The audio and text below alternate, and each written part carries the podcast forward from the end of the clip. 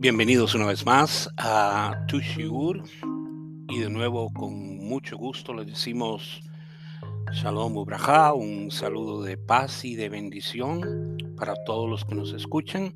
Hemos tenido un periodo de pausa en grabar nuestros programas.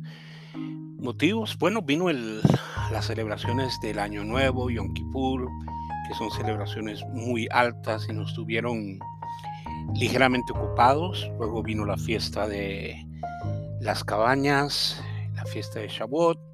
Y bueno, nos enrumbamos al año nuevo 5782 y estamos empezando con el primer episodio de este año que nos va a tomar hablar hoy de dos personajes en la, en la Tanaj, en la Biblia hebrea, que son importantes y que nos van a traer una enseñanza muy importante. Quiero dar crédito definitivamente al, al rap Manis Frickman que nos dio una excelente enseñanza que tiene que ver también con la importancia de lo que vamos a hablar hoy y aplicando unos conceptos que fueron enseñados por el Rabbi Manis y también al mismo tiempo poder aplicar otros principios de la Tanakh hebrea. El tema nos lleva hoy a, hablar de dos personajes. Uno es eh, el que llamamos Eliseo o el profeta Elisha o que lo encontramos en la Tanaj, el, uno de los profetas altos que podemos llamar después de discípulo del profeta Eliahu. Y el segundo personaje es Abraham. Y Abraham lo vamos a encontrar, como ya saben, estamos empezando el año y al empezar el año empezamos nuevamente el proceso que llamamos de lectura de la Torah a través de las Parshot. Las Parshot son las 52 eh, divisiones de las 52 semanas del año, donde estudiamos un diferente pasaje de la, de la Torah y como empezamos año, pues ya hemos empezado en el libro de Bereshit, en el libro de Génesis. Por supuesto, ya estamos avanzados al día de hoy, que nos lleva, estamos ya en el capítulo 12. Vamos a ver la tercera parshot que está en el libro de Bereshit, en el libro de Génesis. Una tal vez de las favoritas de muchos de nosotros y con una profundidad que no terminamos de llegarle. Hemos estudiado tantas veces esta preciosa Parshot y, siempre llegamos a la conclusión de que no hemos aprendido suficiente, no hemos llegado suficiente a lo que podríamos entender de la Parshot. Esta Parsha se llama Lech Lecha.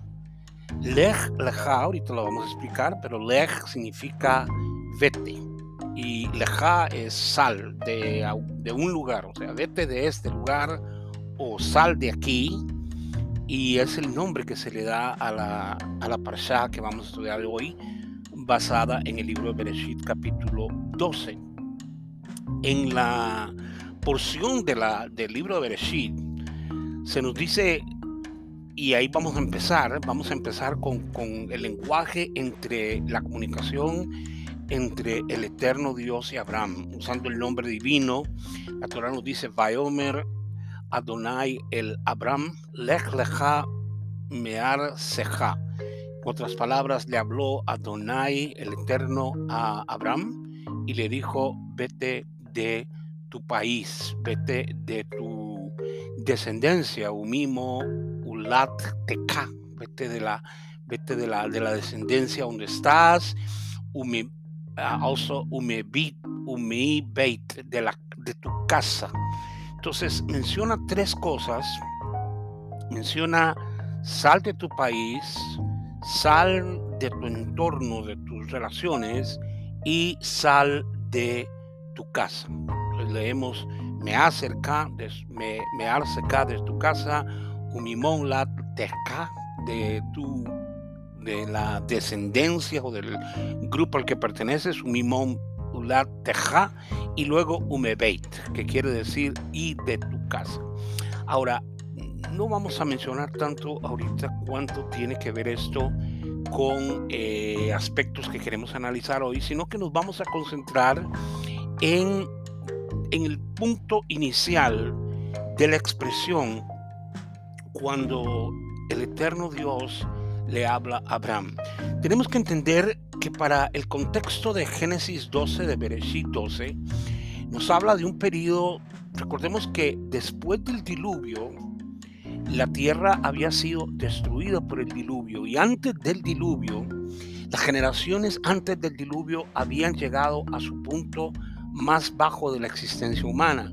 Encontramos 40 generaciones, perdón, 10 generaciones, disculpen, 10 generaciones, cada generación de 40 años, desde Adán hasta Noah, desde el conocimiento pleno del Eterno, allá en el Edén, en el jardín del Edén de Adán, la revelación del Eterno Dios, Adonai Elohim, Abraham, eh, Adán, perdón, y a partir de ahí el hombre empieza un descenso, una, eh, eh, un decrecimiento en la conciencia de lo divino y empieza a haber toda una, vamos a llamarlo, una contaminación de del alma de la humanidad, podemos ponerlo en esa manera, la contaminación del alma de la humanidad, donde el alma de la humanidad se aleja de la conciencia divina del Dios eterno, del único Dios, del, todopoderoso Dios, y empieza a florecer la idolatría. El hombre empieza a adorar o empieza a darle fuerza, que así es lo que ocurre, a darle fuerza a los astros, a las piedras, a los árboles, y empieza a crear una mentalidad totalmente alejada de, de, lo que Adán tenía, y los hombres dejaron de invocar el nombre del Eterno y empezaron a llamar al, Elohim a todo. Así nos dice el libro de Bereshit, que ellos empezaron a llamar Elohim. Recordemos que la palabra Elohim es una, forma en que llamamos a, a, Dios, pero no es todo lo que es de Dios, sino una parte de Él. Pero en sí la palabra Elohim se podría también traducir como jueces o como eh, dioses, o sea, los mandadores, por decirlo así. Y los hombres no fue que empezaron a invocar a Elohim, o empezaron a invocar al, Dios eterno, sino lo que nos dice el libro de Bereshit es todo lo contrario. Fue cuando ellos empezaron a llamar a cualquier idolatría Elohim. Y lo llamaron, estos son tus dioses. Por pervertirse la humanidad o pervertirse el alma de la humanidad desde la pureza de Adán, a la salida del, jardín del Edén y con la desviación ya de dos generaciones que tenemos a Caín y a, eh, Caín y Abel y encontramos que Caín pues era la antítesis de Abel eh, Caín, se, Caín se inclinó por el lado negativo Caín nace de una relación que, bueno, no vamos a explicar ahorita, pero es una relación pecaminosa para ponerlo en alguna manera, pero ya habíamos hablado algunas cosas de esto anteriormente, pero el libro del Zohar y, y el Talmud nos describe la relación pecaminosa de Jabá con la serpiente, lo que trajo la descendencia de Caín la descendencia de Caín será conocida como la descendencia de la serpiente y eso tiene toda una prolongación en el libro de, de Bereshit en adelante. Y como Caín ah, odió a Abel, lo mató, que fue el hijo de Adán. Y en su lugar, dice la, la Torah, eh, Adán y Jabá volvieron a estar juntos después de muchos años, porque Adán y Jabá habían estado separados en el sentido matrimonial por causa del pecado de Javá en el, en el Edén. Y cuando después de cierto número de años vuelven a unirse, pues entonces Hashem envía, el eterno Dios envía a Shet. Y Shet o Set va a ser el sustituto, es lo que significa la palabra Shet, el que sustituye a Abel.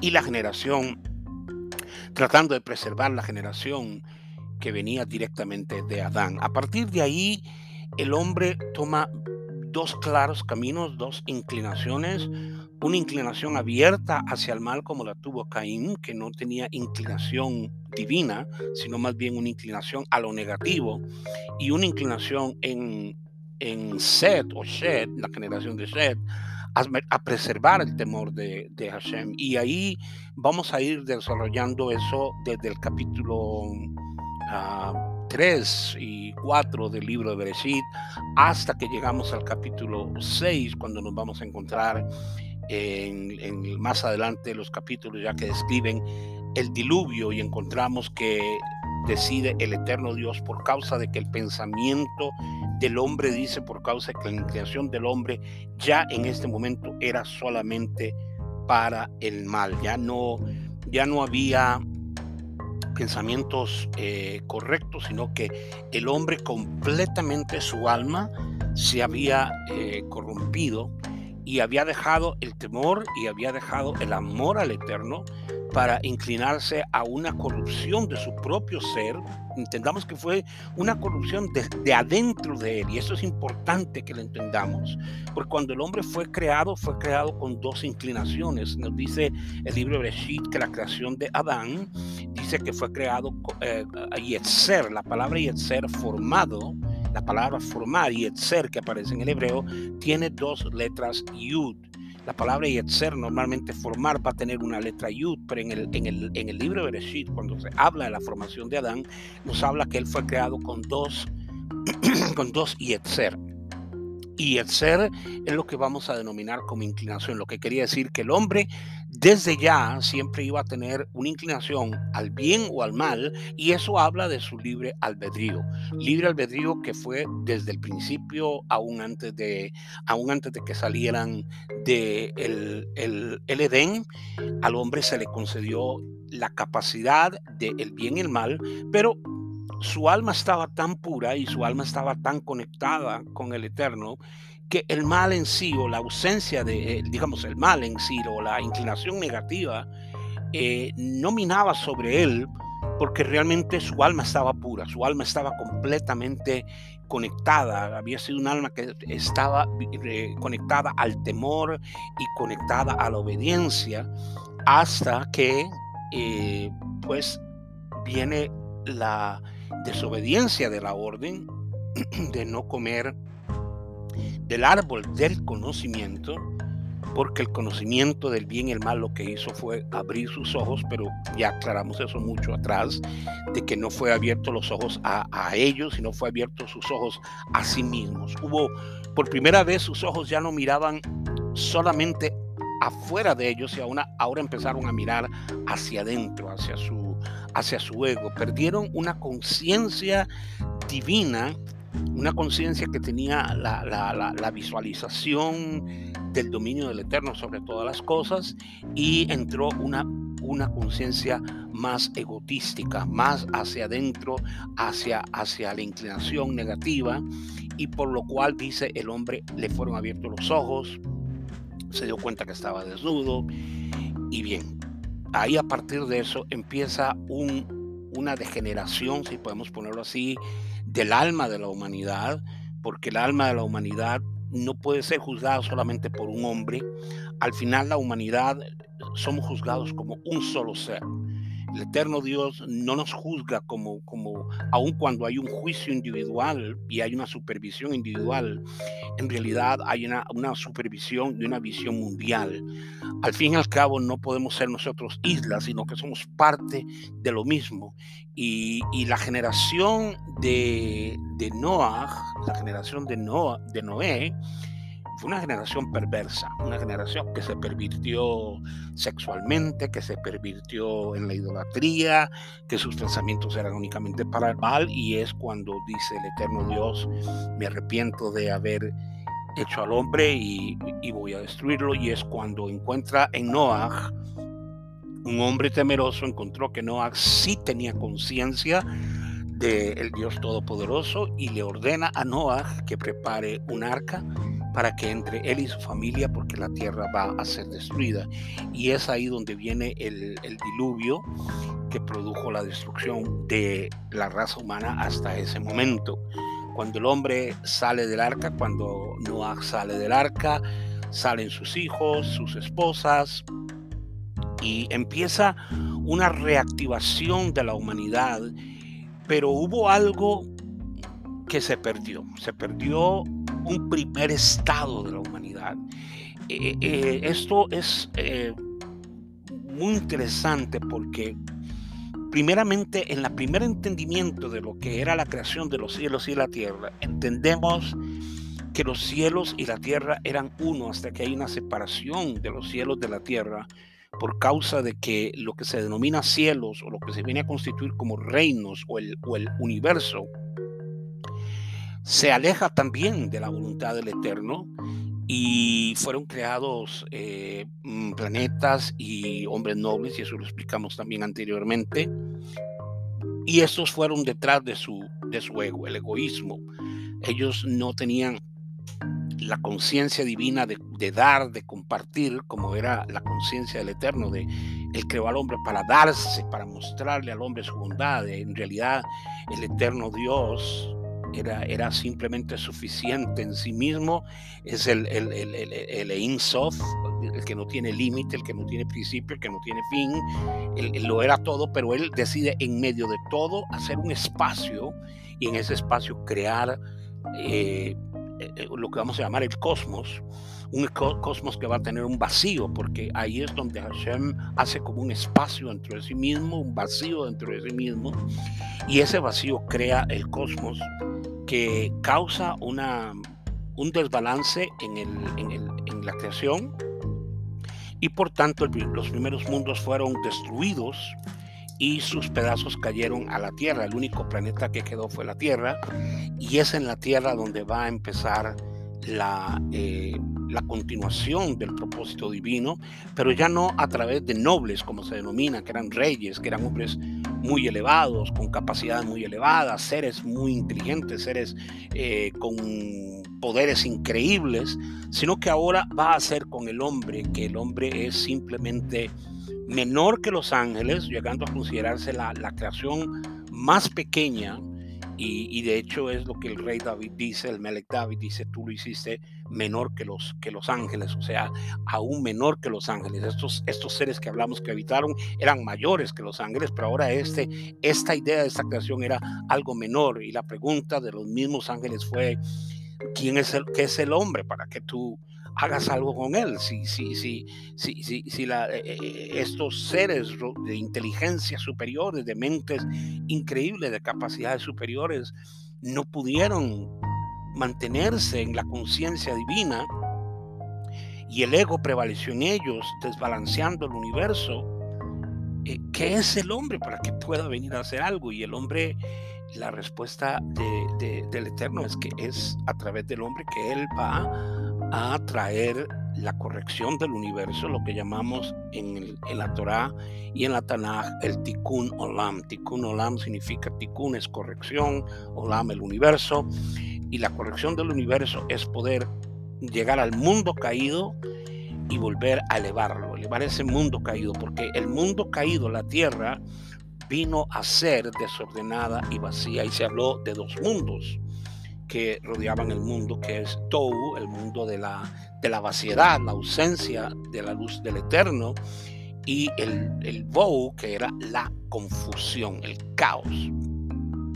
Y la idea era que el hombre llegara al mundo de la vaciedad y lo llenara de la esencia divina o de la, de la, de la, eh, eh, de la iluminación divina, no la esencia, sino de la iluminación divina, y también en medio del de la confusión, del caos, traer la luz que pudiera elevar nuevamente las chispas divinas, porque todavía a pesar de que los mundos destruidos quedaron vestigios en la tierra, que hoy todavía el hombre no entiende dónde vinieron, qué pasó, encuentran esto, encuentran lo otro, y no logran unir, hablan de seres extraterrestres, todo esto que tiene algún tipo de sentido, pero es simplemente porque los vestigios que cayeron en la tierra, materiales, pero más allá de materiales, los vestigios eh, espirituales, a pesar de que eran vasijas, como se nos dice, que fueron destruidas como vasijas, fueron despedazadas y quedaron solamente las vasijas, quedaron las cáscaras de, de esas vasijas, cada una de esas cáscaras o vasijas tiene algo de luz divina, tienen chispas divinas. Y Adán entendía que su, su llamado era para elevar este mundo de la conciencia eh, de, la, de la confusión y de la vaciedad a una confusión más elevada, a una confusión divina.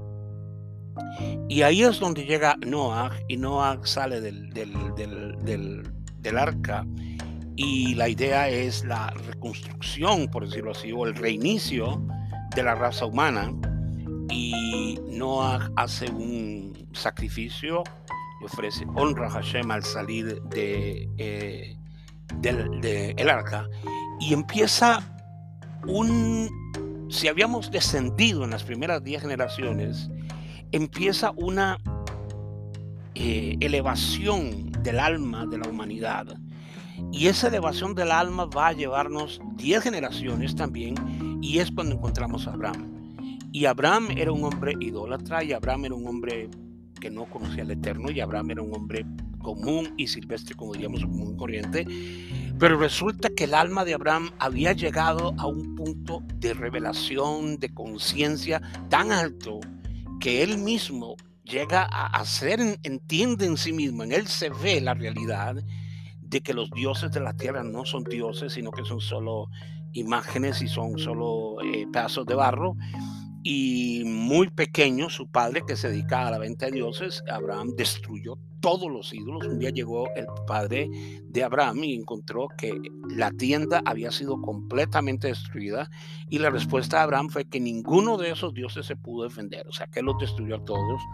Y el papá de, Abraham toma Abraham y nos cuenta el Talmud que es llevado a, delante de, el rey de la tierra en aquel momento y lo meten a un horno, a, lo van a avanzar a un horno de fuego para que Abraham muera por causa de, lo que había hecho. Y vemos que Abraham es librado de un horno de fuego también, se nos dice en el Talmud, y de ahí Abraham sale refinado para empezar a oír la voz del Eterno. Y al igual como la voz del Eterno había desaparecido por un largo tiempo. Aquí encontramos en el capítulo 12 nuevamente el Vayomer Adonai, el Abraham. Entonces, ahora le habló el Eterno Abraham. Em, cuando, cada vez que leemos esto, tenemos que hacer una pausa porque no es común ni es tan seguido como lo pudiéramos pensar nosotros que el Eterno tiene una comunicación directa con el hombre, pero como habló con Moshe, ahora estaba hablando con Abraham. Encontró en Abraham alguien que después de 10 generaciones, después de otros 400 años, el alma del hombre estaba a un punto de volver a poderse conectar con él. De Adán hasta Noah, diez generaciones llevaron a la, destrucción de la tierra y ahora la restauración empieza con Adán, con Abraham, al Abraham ser un hombre que invoca el, o conoce el nombre del Eterno, que él no lo conocía, y sin embargo aquí dice, Vayomer Adonai el Abraham, le habló el Eterno Dios Abraham y le dijo, Lej, leja. Llega un momento en que le dice, abandona, si abandona tu país, abandona tu familia, abandona la casa de tu padre.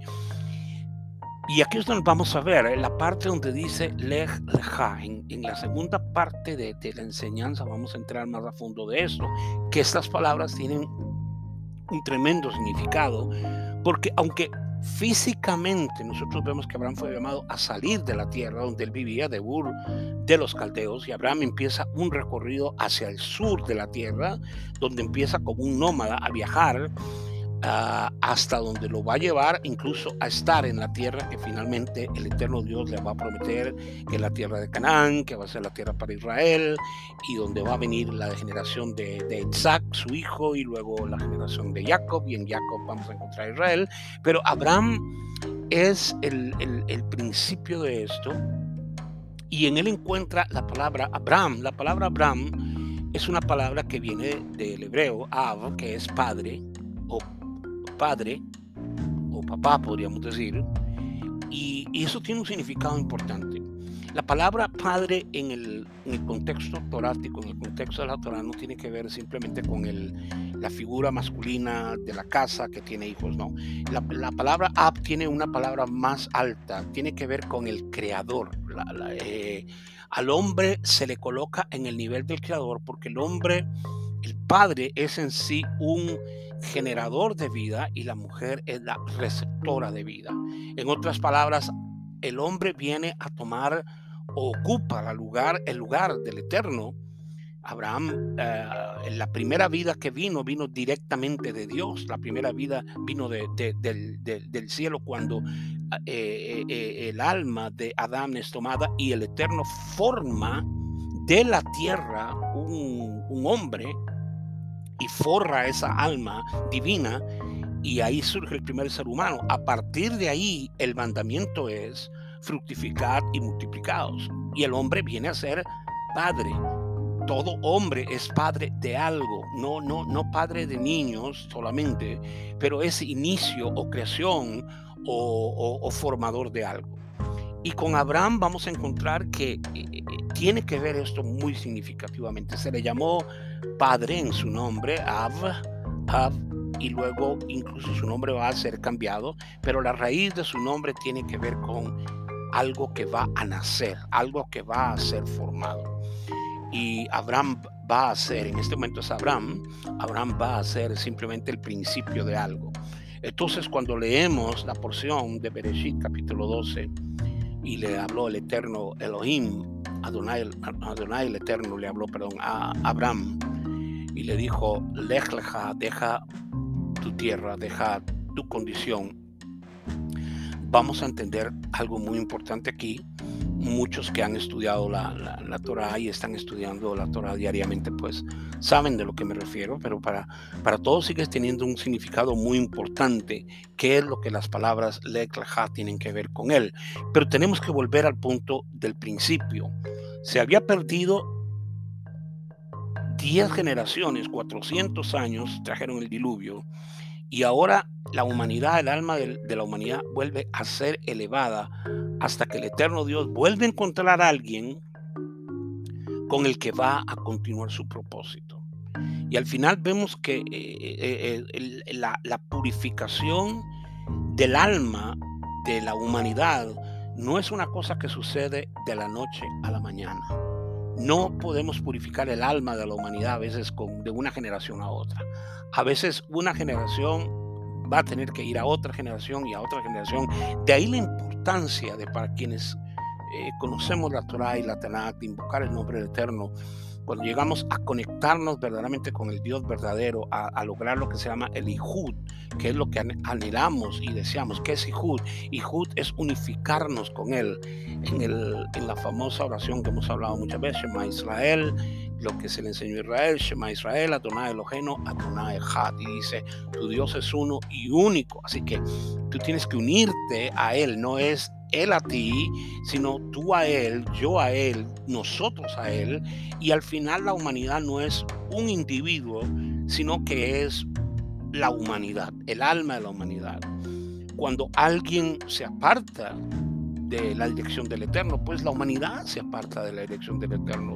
Pero cuando alguien se acerca al Eterno, entonces el mundo se acerca al Eterno. Y aquí encontramos a un hombre, uno, solo uno, llamado Abraham, el cual halló gracia a los ojos del Eterno. Y por encontrar el Eterno Abraham, el alma de la humanidad volvió a tomar vida y el Eterno dice, ahora sí, voy a empezar aquí un propósito y es donde el primer mandamiento es para que tú puedas llegar a encontrarte con quien tú eres. Tienes que salir de ti mismo. Tienes que dejarte a ti mismo. Nosotros creemos que todo lo que tenemos que hacer en esta vida es encontrar nuestro propósito en la vida. ¿Quién soy yo? Pero a veces estamos buscando por afuera que, soy yo, busco en mi familia, busco en, mis generaciones, busco en todo. Pero el llamado Abraham es Lech de un llamado interno de déjate a ti mismo. Y vamos a, entender un poquito más esto eh, en la segunda parte. Vamos a hacer la pausa que hacemos siempre y continuamos con la segunda parte de este, eh, este, uh, este que estamos hoy viendo la vida de Abraham. Siga con nosotros y ya continuamos con más de esta enseñanza.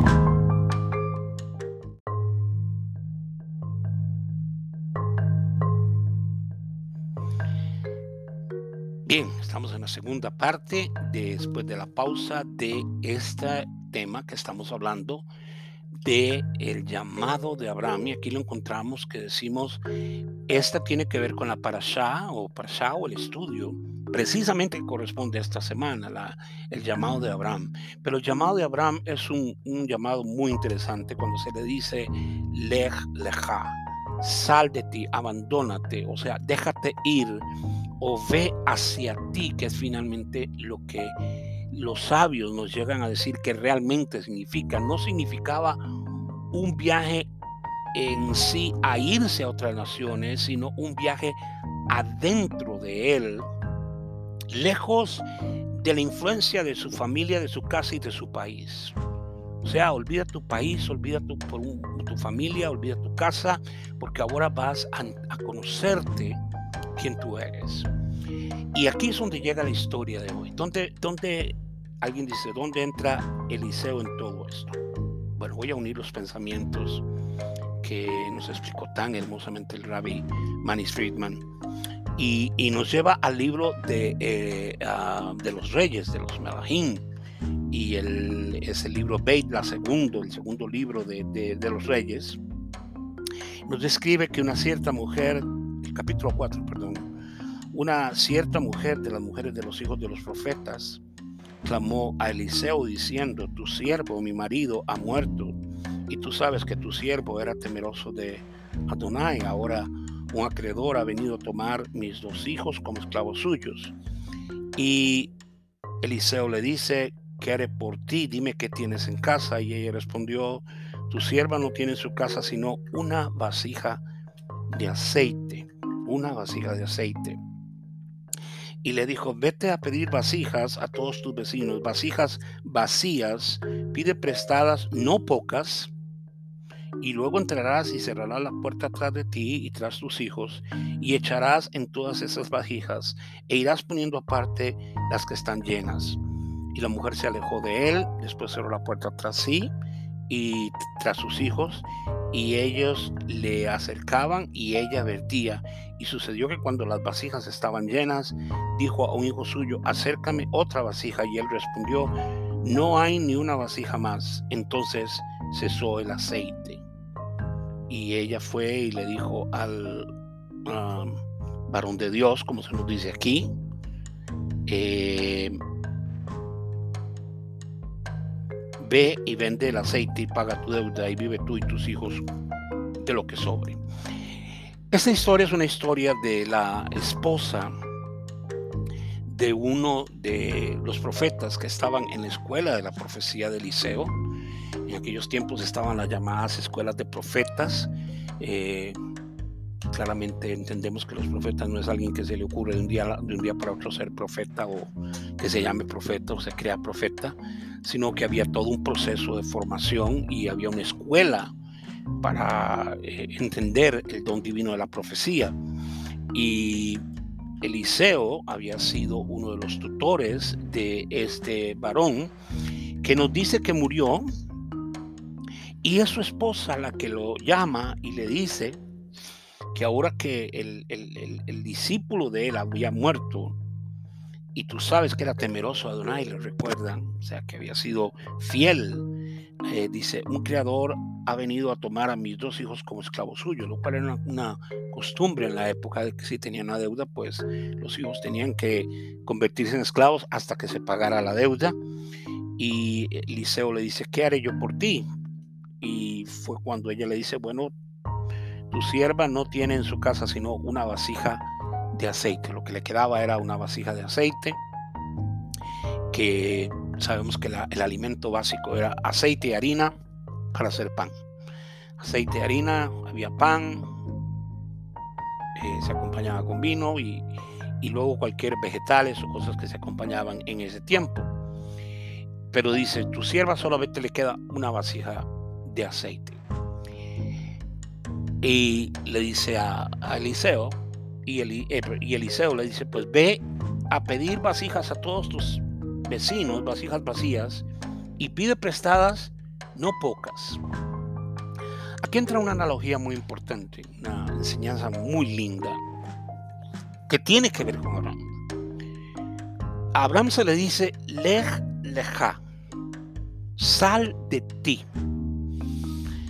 El concepto religioso siempre está en el que aquel que quiere servir, por decirlo así, aquel que quiere servir al Eterno, aquel que quiere eh, religar en una religión, eh, perseverar en una religión, entiende que el, servir al Eterno es el hecho de, de, hacer cosas. Eh, se nos enseña, incluso en la Torah claramente, que debemos de amarle y, al amarle tenemos que servirle. Hasta, hasta, es una mitzvah, un mandamiento. Amarás a Elohim con todo tu corazón, al Eterno con todo tu corazón, con toda tu alma y con todas tus fuerzas, todos tus recursos. Y muchos somos buenos en eso, en el aspecto tal vez de pensar, ok, es, es, es un llamado al, al, al, sacrificio, a, dejar cosas, tengo que amarlo con todo el corazón, tengo que irme de mi país, irme de mi gente, me voy de mi casa, abandono todo, porque yo voy a servir a, a, Dios. Hubo un tiempo en que muchas personas llegaron a pensar, y todavía muchas personas lo creen, que la única forma de, de, servir a Dios es alejarse de todo. O sea, dejar todo, dejar la casa, dejar la familia, qué sé yo, ir a meterse en una cueva y meditar por el resto de sus días. Sin embargo, nada más lejos de la realidad. El hombre no está llamado para alejarse de la humanidad, todo lo contrario. Está llamado para elevar la conciencia de la humanidad a través de traer lo que la humanidad necesita. Y en el, en el, en el, en el contexto divino se nos habla de tres, elementos, tres eh, líquidos que tienen que ver con la vida del hombre.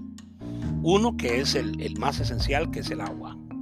El agua la encontramos, bueno, prácticamente en todo lugar, ríos, fuentes de agua.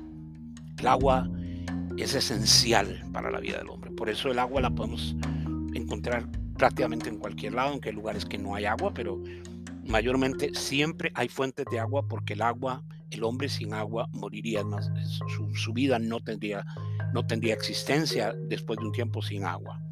El segundo líquido que menciona el concepto divino es el vino. El vino es un segundo líquido que es importante alegra el corazón, parte de los alimentos, pero el vino no es esencial.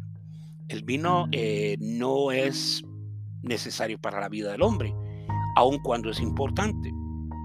Por eso al vino se le escondió, y quiero que escuchen esa palabra, se le escondió en la uva. Y el hombre tiene que hacer un trabajo de exprimir la uva para lograr sacar el vino.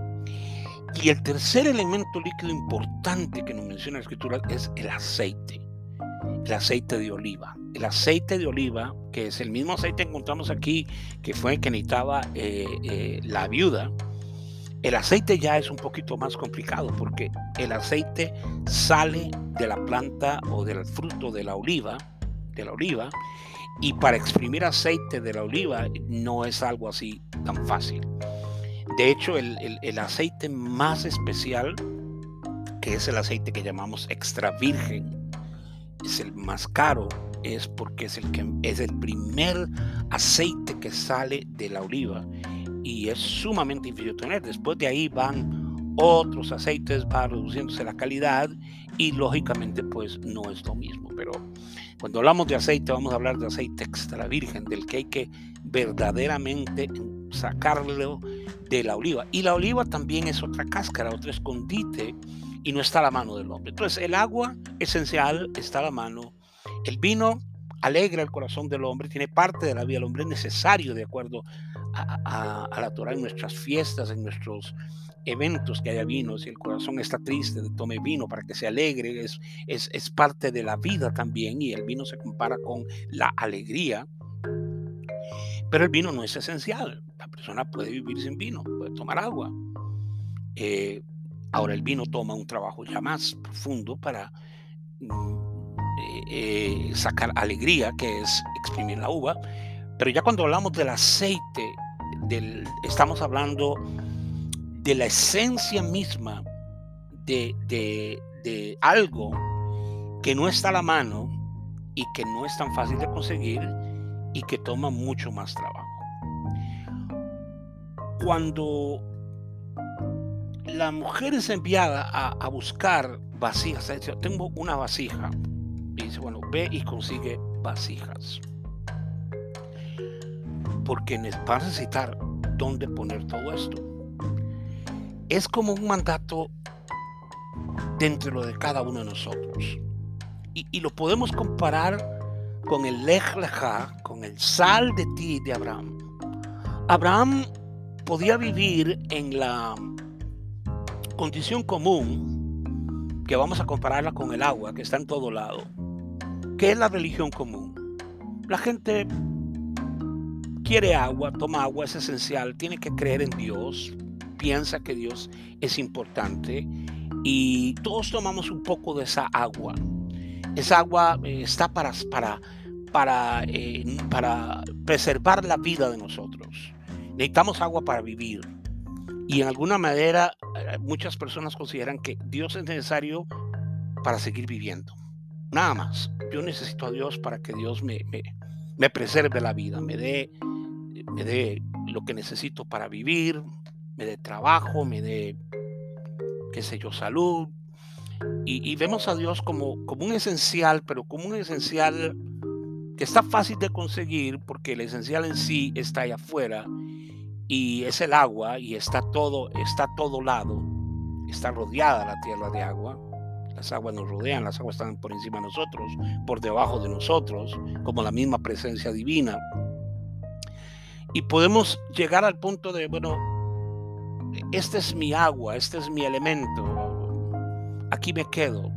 Hay tres lugares que menciona claramente eh, el eterno Dios, Abraham, que debe dejar. Menciona su país, su familia y la casa de su padre, o su, su etnia, su etnia y la casa de su padre. Conforme va hablando, bueno, mm, está bien, puedo dejar el país, yo amo mi país, pero bien, puedo cambiar de país. A los que nos ha tocado en algún momento emigrar, a mí me tocó emigrar, vivir en otro país por muchos años.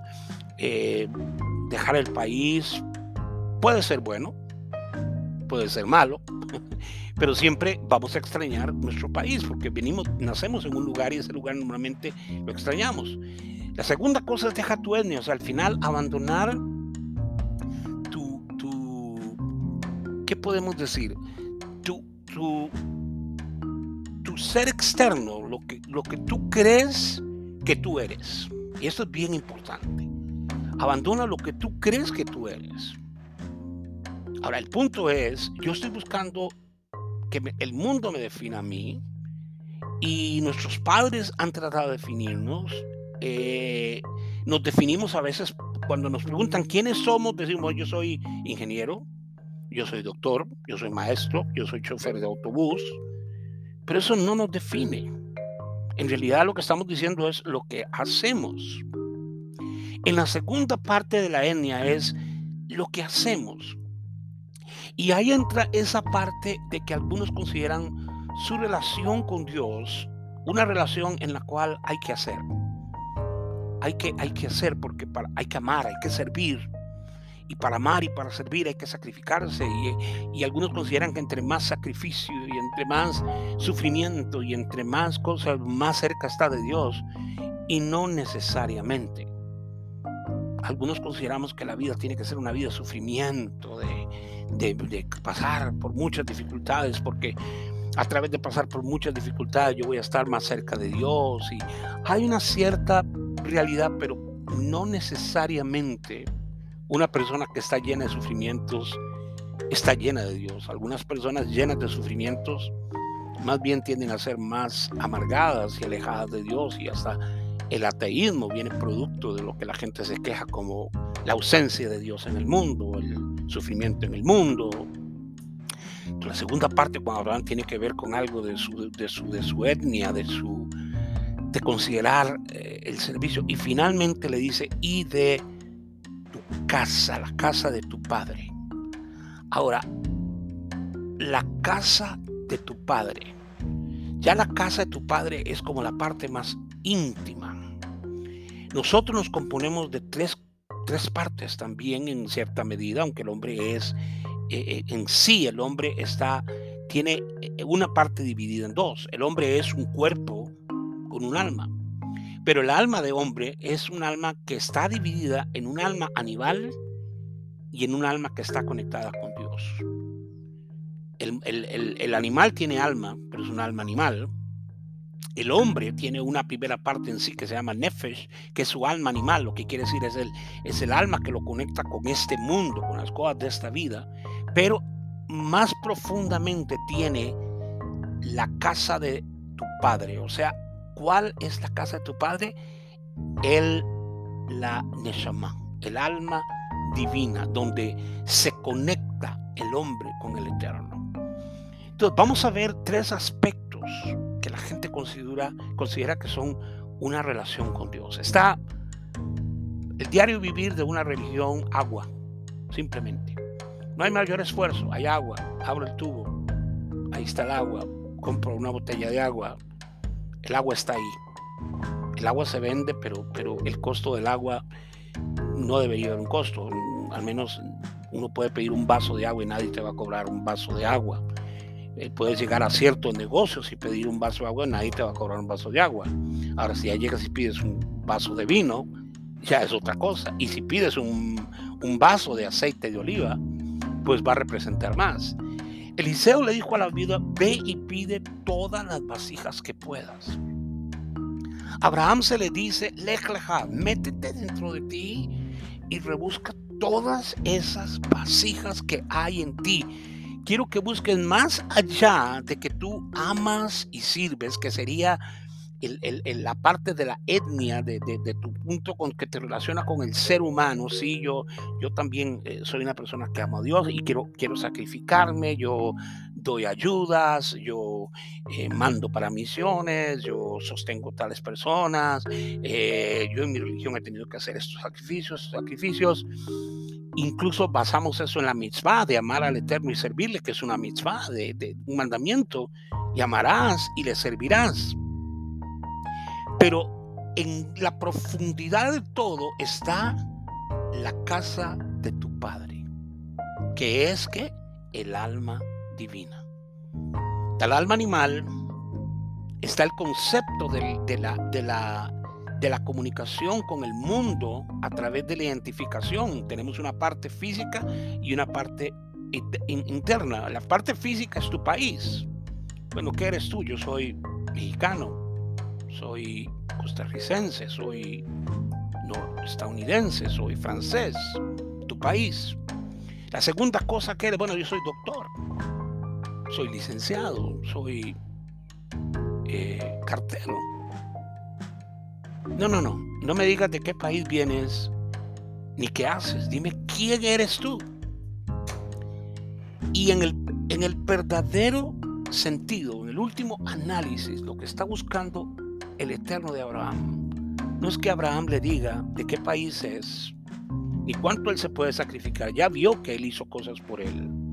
Pero lo que quiere es que vaya a lo más profundo, más allá de la casa de su padre. ¿Y qué es más allá de la casa de su padre? ¿Cuál es la casa del padre en el hombre? Su alma divina. Recordemos que el alma desciende de Dios. Todas las almas fueron creadas por Dios. Y la comunicación o la conexión divina solo puede ser a través del alma, no del alma animal. O sea, ya, ya sabemos que hay un alma animal que es muy común en el hombre, que es la parte interna del hombre, su, intelecto, su eh, experiencia interna, pero va más allá a lo profundo de ve y busca todas las vasijas que tienes. Lo que le está diciendo Eliseo a la viuda es, escudriña dentro de ti, más allá como Abraham.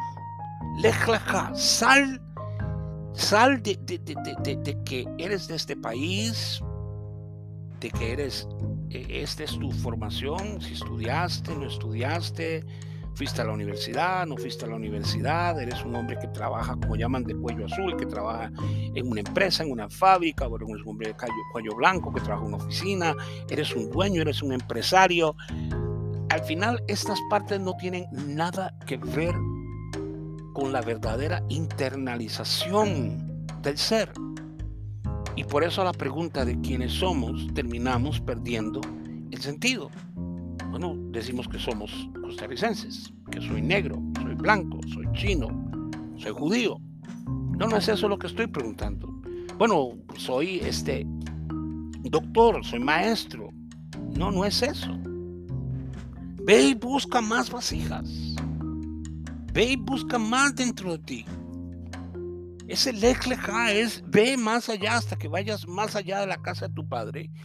Y al final, la comunión Adonai está buscando con Abraham es hacerle entender que va más allá de lo simple, de lo meramente amar y servir, porque podemos, algunos tienen amor a Hashem, pero no le sirven. Extraño, pero así pasa. Otros le sirven, pero no le aman. Algunos le aman y le sirven. Pero cuando realmente se trata de la conexión divina, va más allá de simplemente un servicio y un amor o un deseo.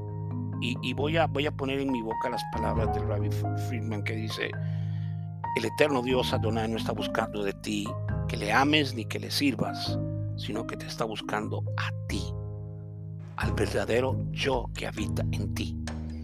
Y el verdadero yo que está en ti no es tu intelecto, ni tus capacidades, ni tu país, ni de qué raza eres, si crees que esta raza es superior, porque, tiene, porque eres blanco con ojos azules o verdes, o te crees que crees que la raza, como muchos han dicho, hay una raza inferior porque no es la raza blanca como lo creyeron los nazis que se creían la raza superior sino más allá está lo que verdaderamente eres tú, el alma divina. Ve más allá de, de todo lo que tú consideras que hasta ahora has creído como religión y penetra a conocerte a ti.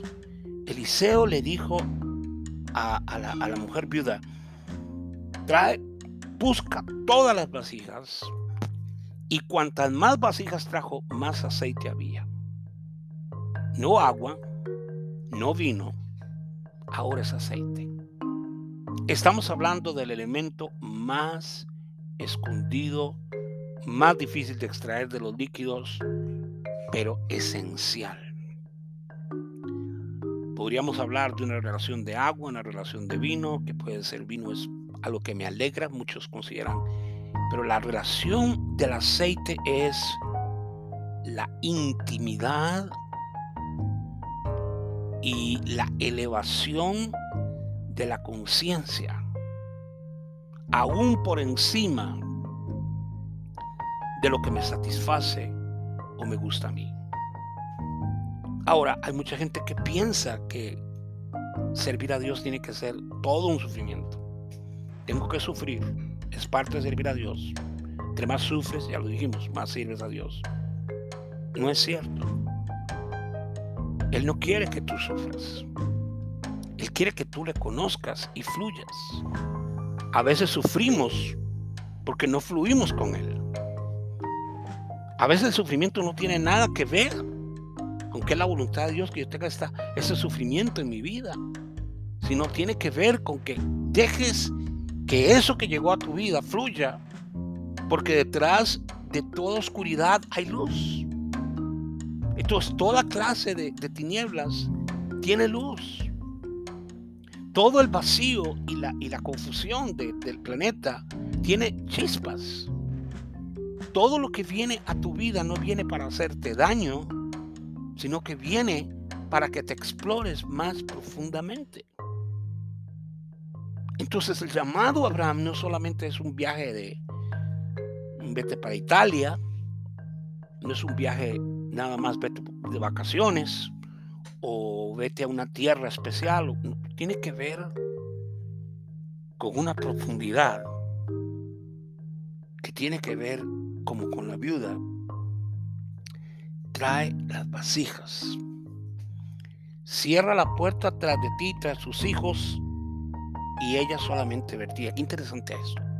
dice que la mujer se alejó de, Eliseo, cerró la puerta tras sí, tras sus hijos, y ellos simplemente le acercaban las vasijas y ella vertía nada más. Hay una, hay una disposición de un alejamiento, pero no un alejamiento de irme a una cueva, de irme a una montaña, de ir a, no sé, a una montaña muy alta y perderme para ir a conocer a Dios, sino que tiene que ver con una exploración profunda en ti.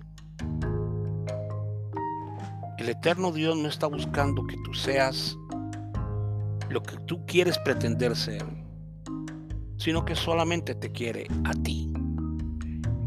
Quiere lo que está en ti, que sea el alma, que es lo que Él te dio a ti, que es con lo que Él se puede comunicar. Él no quiere que tú vengas con un traje, con dinero, con las cosas de esta vida, tratando como de impresionarlo. Mira, en realidad no es así. El mismo rey David lo entendía, siendo un hombre poderoso, de mucho dinero y de muchos recursos. ¿Quién soy yo y quién es mi pueblo? dice el rey David, para que podamos ofrecer semejantes cosas. Ahora, esa realidad no llega de la noche a la mañana, de que yo pueda llegar y decir quién soy yo y quién es mi pueblo. Cuando digo quién soy yo, pues yo soy el rey de Israel. Yo soy el rey. Siempre vamos a tener presente quiénes somos. La gente debe darse cuenta quién soy yo, de dónde vengo, mi educación. Pero cuando el hombre llega a perderse más allá de, su país, de su educación, de su orgullo, y entra en la parte de, ir más allá de la casa de su padre, que es ir a la Neshama, al alma más profunda, al alma divina, y de ahí conectarse con el Eterno, todo lo que viene a ser después de eso, el servicio, el amor, la relación, no va a ser algo de afuera hacia adentro, como muchos creemos, sino de adentro hacia afuera. El eterno Dios quiere que tú llegues y saques y busques dentro de lo más profundo de ti el verdadero ser que habita en ti. No el que tú ves, no el que la gente cree que tú eres, sino el que verdaderamente tú eres. Tú tienes que llegar a verte como Él te ve a ti, porque para eso te llamó y te escogió. Abraham no iba a ser Abraham. Abraham llegaría a ser Abraham. Su nombre fue cambiado. Dejó de ser simplemente un padre para convertirse en padre de multitudes. No porque iba a tener muchos hijos ni muchas naciones iban a salir de él, sino porque ya dijimos que la palabra Ab, la palabra padre, tiene que ver con creador, tiene que ver con que de él iban a salir cosas maravillosas. El camino de Abraham empezaba con un simple lej leja, que por cierto no es tan simple. Abandónate de tu país, de tu casa, de tu gente, de tu etnia. Ve más allá internamente. Hoy Él quiere que nosotros vayamos más allá de lo que vemos y podamos explorarnos y darnos cuenta que yo no soy un cuerpo que tiene alma, sino que soy un alma divina que vive en un cuerpo. Shalom, shalom.